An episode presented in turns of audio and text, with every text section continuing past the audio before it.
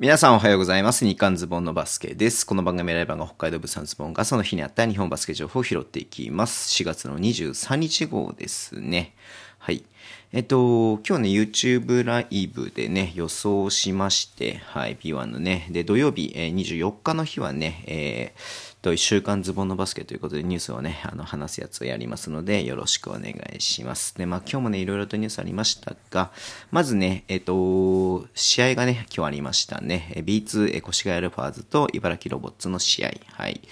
で、まあ、結果的にはね、77対75で越谷アルファーズが勝ちまして、はい。越谷ね、ねあの、3月の末の節からね、ずっと連敗中で8連敗していてね、まあ、約1ヶ月ぶりに勝利したということですね。うん。いや、なんだろうな、僕もちょいちょいちょいちょい見てましたけどね、いや、ほんと最後の方は、えーシーソーゲームと言いますか、うん。まあちょっとどっちが勝ってもね、本当おかしくない試合だったなっていうふうに思って見てましたけれども、うんと、まあ、越谷の方が、バッツが17得点、ヒンクル16得点、ブラッキンズ20得点ということで、なんかね、ちょっとね、こう、全体的にちぐはぐな部分もありましたけれども、まあ、どうにかこうにかね、勝ったっていう感じでしたね。はい。一方、茨城は、福澤選手がね、よくスリーポイント決めてましたね。14得点、小林大輔選手が11得点、タップスコット14得点、トラソリンに13得点ということで、うんうんうんうん。まあ、なんだろうな、本当最終盤の場面ですよね。まあ、越谷とね、えっ、と、越谷じゃねえ、はい、と、茨城もね、あの、もう越谷も、まあ、こうちょっと 4, 4クォーターに関しては、本当になんかどっこいどっこいというか、まあ、いい勝負したけれども、うん、まあ、3クォーターでね、越谷が追いついたのがね、えー大きかったかなっていうふうには思って見てました。はい。えー、そんな感じで、えっ、と、次がですね、えっと、まあ、これは残念なニュースではあるんですけれども、えっ、とね、あのコロナの関係で緊急事態宣言が出たね、都合でね、えっ、と、まず渋谷がね、えっ、と、今週末のレバンガ北海道戦のゲーム2をね、リモートゲーム、はい、無観客試合にするということで発表がありました。あとね、えー東京もなんですけれども、アルバルク東京が、あれ、どこ行っちゃった？うんと、え今週末のね、秋田戦、はい、えー25日、これもゲーム2を、え無観客にして、5月の5日のね、えっ、と、ビーコル戦も、えっ、と、無観客にするということですね。うん。まあ、東京でね、ちょっとやるゲームに関してはこのような措置になっちゃってますけれども、まあ、ちょっと残念だなっていうふうにはね、思ってますけどね、ここまでね、ほんとみんな頑張って、えーやってきているのでね、チームもスタッフもね、うん。まあ、そんな中、このね、緊急事態宣言で、こうね、ちょっと左右されちゃうっていうのはちょっと残念だなっていうふうに思ってましたけれども、はい。まあ、そうですよね。特に、えーっと、渋谷はね、この日、えーホーム最終ゲームで、えーっと、ファン感謝祭もね、やる予定だったみたいなんで、いや、ちょっと残念だなっていうふうに思いますけれどもね。はい。まあ、まずは本当安全が第一、安全第一なんでね、というふうにも思ってます。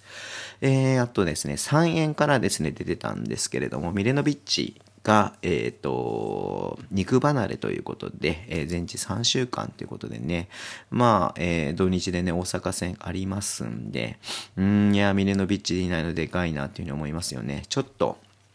やっと最近かなりね、やっと最近かなりねって言い方おかしいけど、慣れてきたかなというか、まあ馴染んできたかなっていうふうに思っていて、まあ結構活躍する場面もね、出てきたんですけれども、またちょっとね、怪我で、今シーズンちょっと怪我がちだなっていうのがね、あって残念ですけど、まあシーズン最後までね、ちょっと戻ってこれないだろうなっていう感じなんで、うーん、ちょっと残念だなっていうふうには思っています。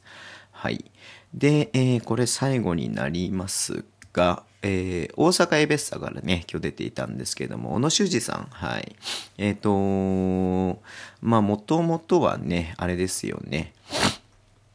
あの、選手としても、はい。あの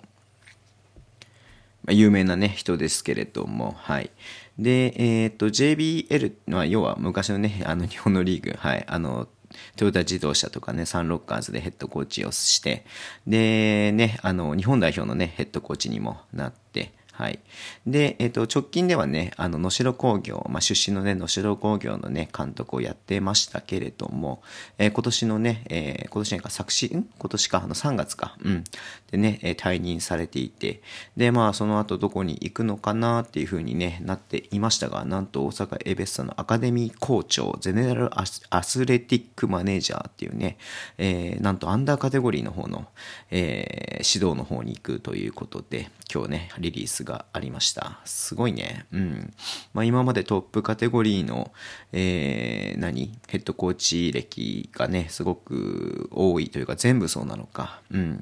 全部トップリーグのね、トップリーグ、トップチームのね、えー、ヘッドコーチでしたけれども、えー、アンダーカテゴリー、あ、そうか、だからまあ、能代工業はトップチームじゃないのか。うん。能代工業はね、あれ、高校生の育成年代ですけれども、はい。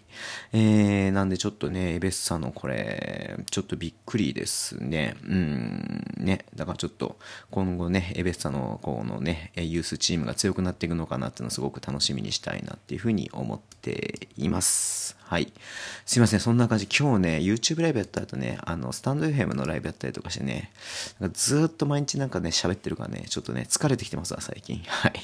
ということで終わりにしたいと思います。はい。Twitter でも情報発信します。ぜひフォローお願いします。インスタ、インスタもやってます。YouTube と Podcast 毎日配信しています。さっきも言いましたけれども、土曜の夜ね、10時から、えー、週刊ズボンのバスケやりますのでよろしくお願いします。えー、ラジオトークのアプリで聞いている方はハートボタンを押してください。では、今日もお付き合いいただきありがとうございます。それでは、ってらっしゃい。